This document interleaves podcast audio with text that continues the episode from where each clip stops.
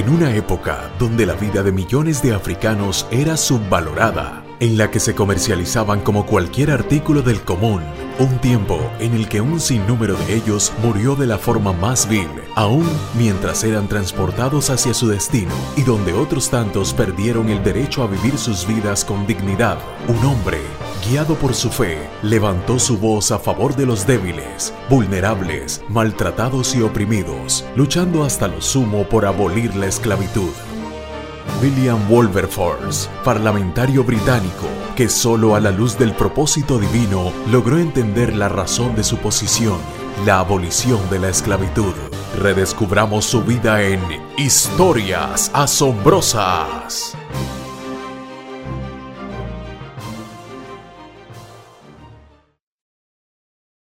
Político, filántropo y abolicionista, fue miembro del Parlamento británico y máximo líder de la campaña contra la esclavitud en su época. Nació el 24 de agosto de 1759 en Hull, Inglaterra, ciudad portuaria, donde llegaban navíos de todas partes del mundo y en la que vivió su primera infancia en medio de privilegios y comodidades propios de la alta sociedad.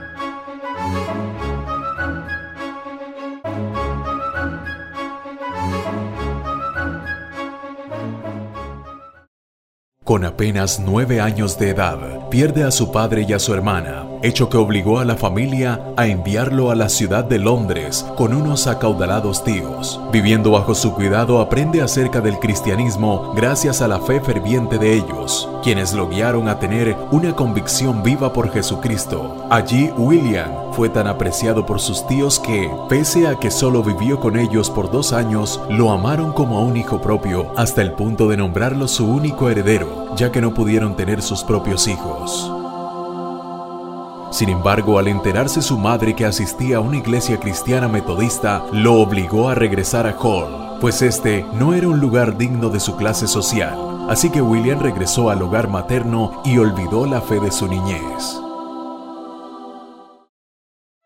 Posterior a esto ingresó a Steam Jones College de Cambridge, la más prestigiosa universidad del país, tal vez del mundo, donde conoció al que fuera su mejor amigo, William Pett, quien luego sería el primer ministro de Inglaterra. Fue precisamente Pett quien lo entusiasmó con la política, aunque para ese momento William había perdido la fe en Dios y no tenía brújula. Decidió hacer campaña para obtener un difícil escaño en el Parlamento inglés cosa que lo consiguió a los 21 años. Así se convirtió en parlamentario, dignidad que ostentaría por más de 30 años. Sin embargo, sus primeros años en el cargo no fueron relevantes. Gastaba mucho dinero en clubes, amigos y fiestas. Fue un viaje a Francia donde tuvo un reencuentro con Dios, cosa que lo hizo volver a ser un cristiano ferviente como lo había sido de niño buscó a quien le había pastoreado de chico cuando iba a la iglesia metodista, el pastor John Newton. Este pastor había sido un capitán de barco esclavista y había llevado una vida tan perdida que había sido arrojado por la borda del barco por su propia tripulación. Cuando se convirtió lo hizo en forma tan decidida que llegó a ser pastor y se propuso ayudar a abolir el comercio de esclavos. Fue quien escribió la más célebre canción del mundo inglés, Amazing Grace.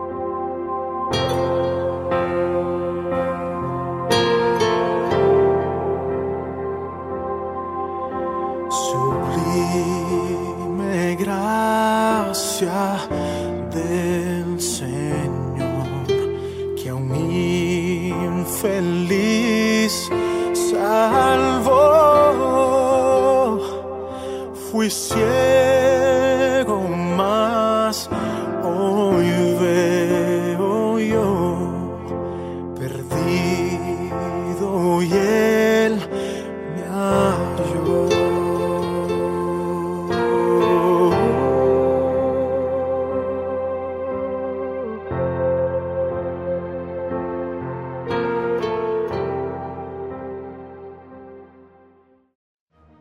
Desde el momento de su reconversión, William sintió un profundo aborrecimiento por la vida que llevaba y decidió renunciar a su curul en el Parlamento. Así lo escribió a su amigo William Pett, quien en ese entonces se había convertido en el jefe del gobierno, el cual se opuso rotundamente.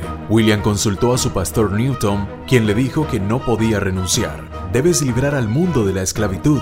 Desde ese entonces, William sintió un llamado para cambiar al mundo. No renunció. Impulsó diversas leyes para moralizar al país. Se unió a la causa de la abolición de esclavos y se convirtió en la conciencia moral de la nación. Indignado por el caso de la tripulación del barco de esclavos Sank, donde 140 esclavos fueron lanzados por la borda tras haber agotado el agua, se propuso exterminar ese mal del mundo y conformó un comité de abogados, excapitanes de barcos negreros, empresarios y exesclavos, quienes le ayudaron a presentar la causa antiesclavista en el Parlamento. Presentó múltiples denuncias que incluían la muerte de los esclavos durante las travesías, además de las deplorables condiciones de y un sinnúmero de torturas. Comenzó su lucha en 1787, sin saber a lo que se enfrentaba, pues muchos parlamentarios se beneficiaban del comercio de esclavos. Estos opositores tacharon a William de antipatriota y de tratar de llevar a la bancarrota al imperio inglés. Se le tildó de estar a favor de Francia, la potencia enemiga que se vería favorecida si Inglaterra se salía del negocio. Sin embargo, William no desistió, siguió denunciando, demostrando los crímenes, hizo manifestaciones y hasta formó clubes por la libertad de los esclavos. Pese a todo esto, fue derrotado innumerables veces en el Parlamento, pero obligó al mundo a abrir los ojos ante esta infamia.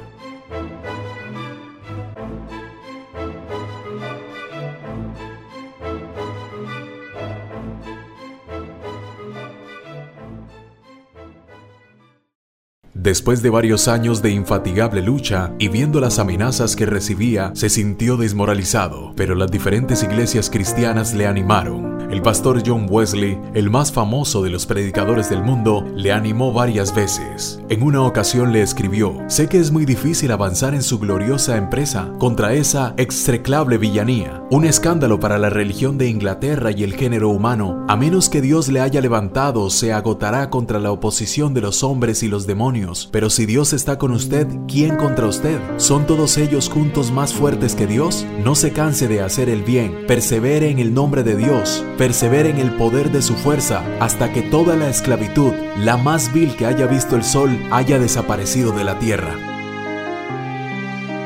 Luego de conocer otra de sus derrotas en el Parlamento, pronunció un discurso diciendo, Nunca jamás desistiremos hasta que hayamos borrado este escándalo de los que dicen ser cristianos, hasta que hayamos extinguido todo rastro de este sangriento tráfico humano.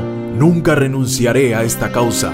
Que la posteridad cuando recuerde esta historia se asombre de saber que por muchos años toleramos esto para deshonra y desgracia de nuestro país. Luego de 20 años de agotadora lucha, el 23 de febrero de 1807, por 283 votos y 16 en contra, por fin se aprobó en todo el imperio inglés la prohibición del comercio de esclavos. Todo el parlamento se puso en pie y reconoció el servicio heroico de William a esta causa.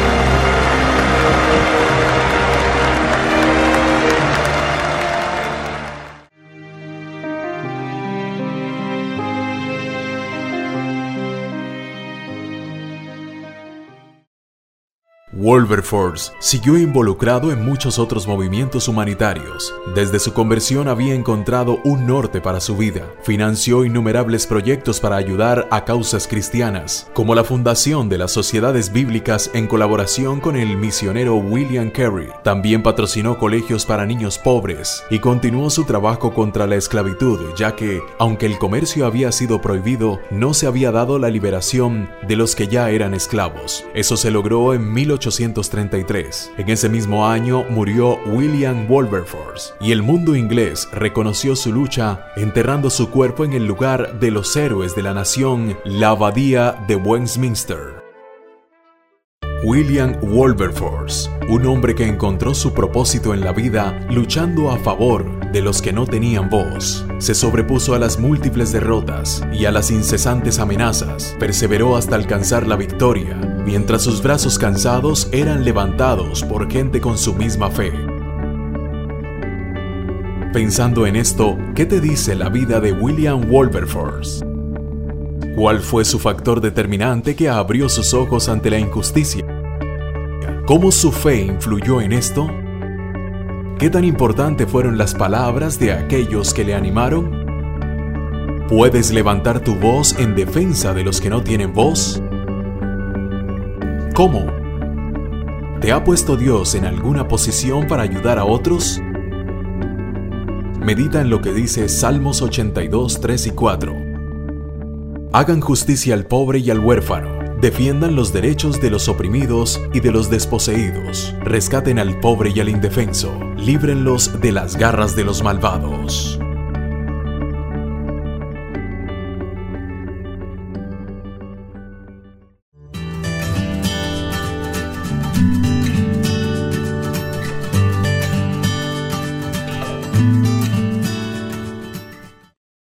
Nos vemos en nuestro próximo relato de Historias Asombrosas. Historias Asombrosas.